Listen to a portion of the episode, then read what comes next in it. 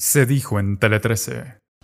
Es jueves, es día de mesa de análisis, muchísimos temas que comentar. Saludamos de inmediato a nuestros panelistas. Patricio Gajardo, analista político y historiador, ¿cómo estás? Muy bien. Noches, bienvenida. Y Grace Smith, abogada y magíster en Derecho Constitucional. De la casa, ambos ya, a estas alturas del partido. Gracias. Oye, comencemos con el tema de la semana, que tiene que ver con la visita frustrada de Isque Siches a Temucuicú. ¿Qué lecciones se sacan ahí, Patricio? Yo creo que varias. Primero, eh, toda negociación tiene que haber eh, por lo menos posiciones explícitas de parte de los negociadores, si es que eso es lo que se pretendía, y parece que no se pretendía, porque uno saca conclusiones y parece ser que intentó ser una visita de estilo, en, el sentido de que va la ministra como esperando como que la reciban con los brazos abiertos, cuando sucede todo lo contrario, pero no hubo la preparación, la demostración, insisto, de negociación, se exige que hayan em, expresiones claras y precisas de parte de los que van a pretender negociar, de que están dispuestos y que tienen una voluntad de eso. No se notó una preparación del gobierno, no se notó una preparación en tema de seguridad. Eh, creo que hay una especie de ideologización del tema que sigue estando presente y pensó la ministra que bastaba con eso para ser recibida con los brazos abiertos. A ver, yo creo que por la información que ha salido en la prensa, efectivamente creo que hubo un poco de, apuro en concretar la visita. Creo que efectivamente se vio que no hubo una planificación bien hecha, sobre todo por, yo creo, eh, equipos de avanzada, eh, policías, em, de poder prever esto. Además, bueno, y ahí yo creo que salta también la duda de cuál es el rol que juega la ANI también o sea, hay un trabajo de inteligencia previo que también, porque, a ver, yo creo que hay que separar dos cosas. Uno es el diálogo que se quiere realizar con eh, las comunidades mapuche de Temoicuicuy y por otro lado también eh, están los grupos más violentos que no tienen que ver con las reivindicaciones territoriales del pueblo mapuche. O sea, yo creo que no hay que echar todo al mismo saco. Yo creo que hay que dividir y ser súper claro, digamos, en que son dos problemáticas muy distintas. Una son las reivindicaciones del pueblo mapuche y por otro lado está el tema de violencia eh, delincuencial, derechamente, en, la zona de, la Araucanía. Por lo tanto, ahí yo creo que las fuerzas policiales fallaron en, este, en esta planificación y también un tema de inteligencia. Sí, golpea la nueva estrategia, eh, este nuevo cambio, esta nueva mano que quiso mostrar la ministra hacia la Araucanía. A ver, yo creo que tal como lo dijo la ministra, y yo comparto con ella en el sentido de que eh, esto no va a echar para atrás el, proceso y el camino de diálogo que se está iniciando. Yo creo que es una de las formas necesarias que hace falta eh, desde el Ejecutivo hacia, la, el pueblo mapuche, abrir estos caminos de diálogo, estas mesas de diálogo eh, con, con, el pueblo mapuche. sin lugar a dudas, creo que no es la única eh, esto es multifactorial, no es la única herramienta para, terminar, digamos, con, el conflicto que existe eh, por parte tanto del Estado y del pueblo mapuche. Yo creo que eso es multifactorial y yo creo que efectivamente el diálogo tiene que continuar. O sea, no se puede eh, echar para atrás un plan de, diálogo por este incidente. Yo creo que es más que un incidente, una demostración de que no hay un plan mi impresión, y creo que la impresión de muchos chilenos, es que como que acá se iba a tratar de eh, partir con un, con un diálogo sin preparar ese diálogo de ninguna manera, más encima no se plantean querella. Yo creo que lo que Grace eh, señala es muy cierto. Una cosa es el tema delincuencial concretamente, pero que hay que abordarlo de esa manera. Y Después la ministra sale hablando de los presos políticos mapuche y todas las contradicciones que eso ha generado entre un subsecretario que dice lo contrario, entre un Giorgio Jackson que apoya que los presos políticos mapuche. Los presos políticos no son delincuentes, son presos que han sido detenidos por lo que piensan o por el credo que profesan o por razones de etnia. Esos son presos políticos. Y estas personas que están detenidas en donde sea, han realizado actos delincuenciales.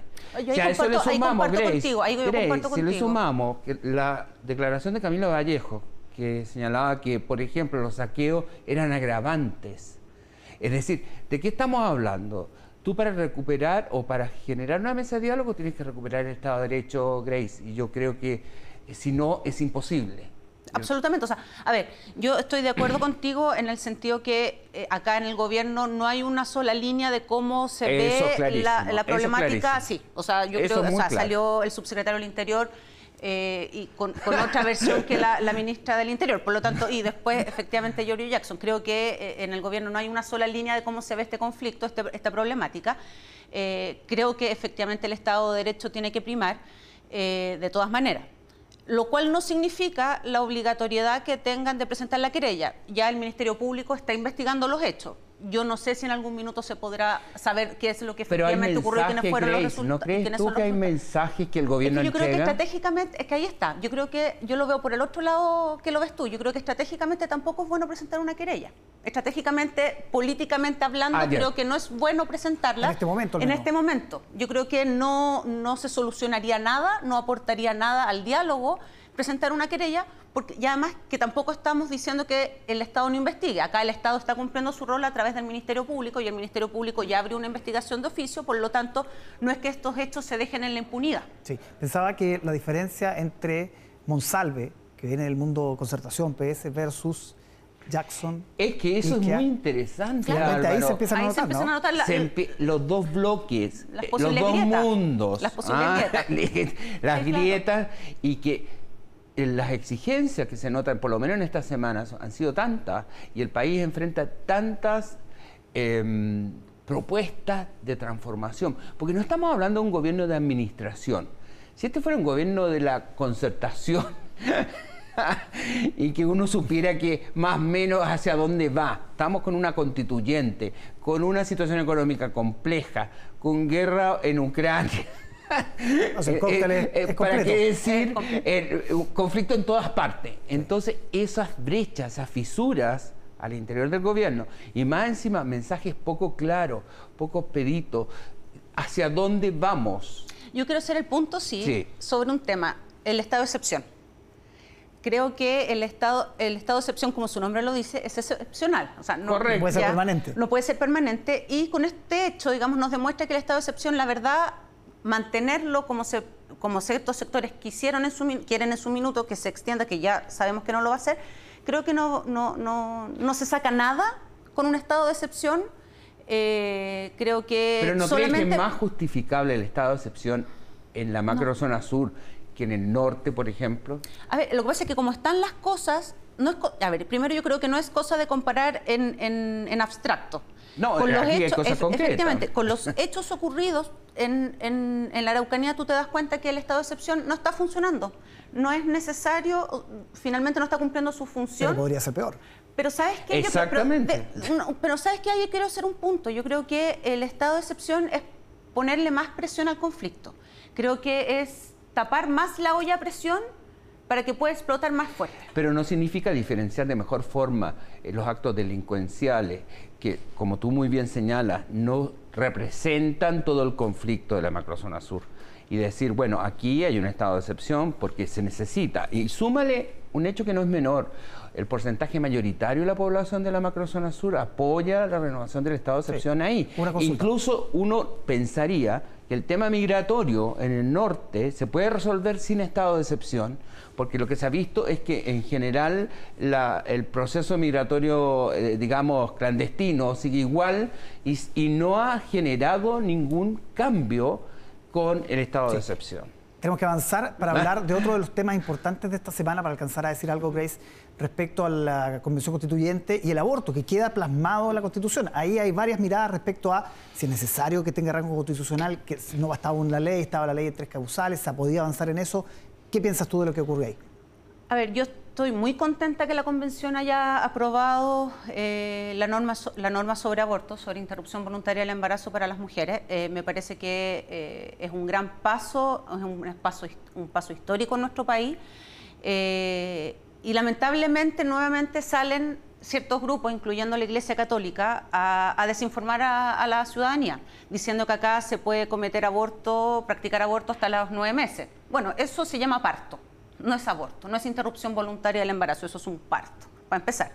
Ninguna constitución en el mundo regula la, eh, la cantidad de semanas hasta cuánto se puede interrumpir un embarazo. Eso, es materia de ley. Por lo tanto, al establecer el derecho de la mujer a interrumpir legalmente el embarazo voluntariamente, además de consagrar este derecho, se le da un mandato al legislador para regular. Es la bajada práctica. Como todo derecho, en la Constitución no puede regular todo con con, como te digo, con las semanas, el la forma, etcétera, etcétera, los requisitos. Eso es materia de ley y eso es el mandato que le entrega la Constitución al legislador. ¿Y eso no puede ser contraproducente que finalmente termine en la mano del legislador, que ya sabemos cómo está configurado el Congreso?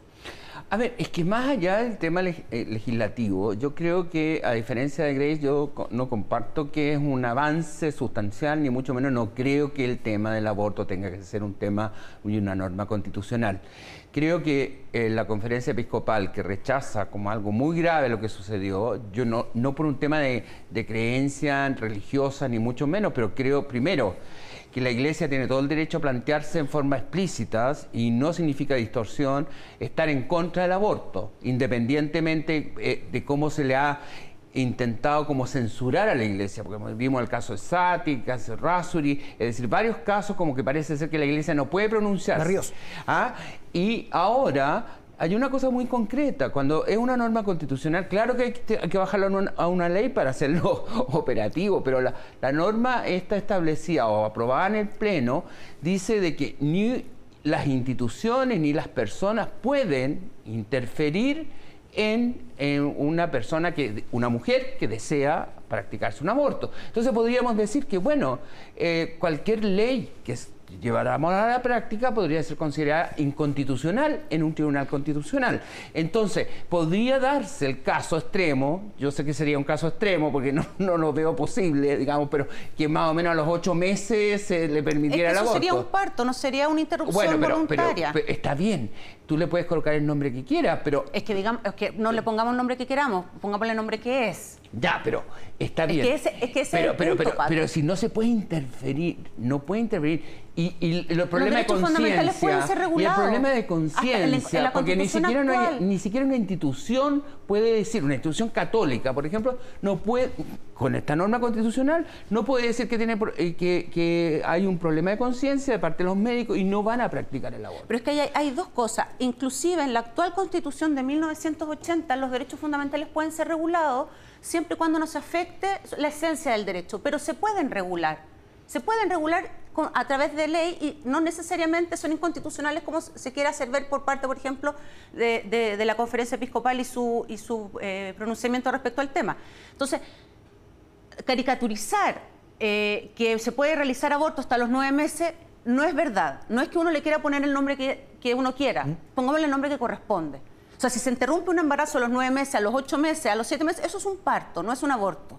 ¿Y eso cómo lo llamaría? ¿Como un asesinato? No, eso es un parto. Pero, ok, pero si se interrumpe voluntariamente, asumamos, porque tú dices que eso es un parto. O sea, por ejemplo, a, los ocho meses... las mujeres podemos, podemos cuando estamos embarazadas, se puede inducir un parto. Inducir un parto por X cantidad de razones. ¿Eso tú vas a decir que es una interrupción voluntaria? Ahora, ahora, yo quiero plantear un tema, Grace. Muy corto, porque ya. pero muy corto. Pilladísimo. Es que, ¿por qué los hombres no tenemos ningún derecho a opinar sobre esto? Me refiero sobre el aborto. ¿Por qué, ¿Por qué las mujeres? Porque las mujeres no, no, no quedan embarazadas solas. No, pero estamos opinando acá. a ver, estamos opinando. ¿En serio? Tanto tú como lo están opinando. Pero por la sencilla razón. Por ejemplo, yo, yo quiero ser papá y la mujer quiere abortar. Por la sencilla razón de que somos nosotras las que llevamos nueve meses. ¿Ya? Pero, un embarazo. Bueno, pero el embarazo y que el, y momento, y que lo importante es que el embarazo sea deseado y querido. Ya, y si es deseado y querido por el hombre y no por la mujer. Somos las mujeres las que decimos sobre nuestro propio cuerpo, no los hombres. Grace, Patricio, este debate sí que nos supera. Podríamos estar toda la noche. Podríamos estar toda la noche. Yo les quiero agradecer y nos reencontramos el próximo jueves. ¿ah? Ya, pues. Nos que estén muy bien. bien.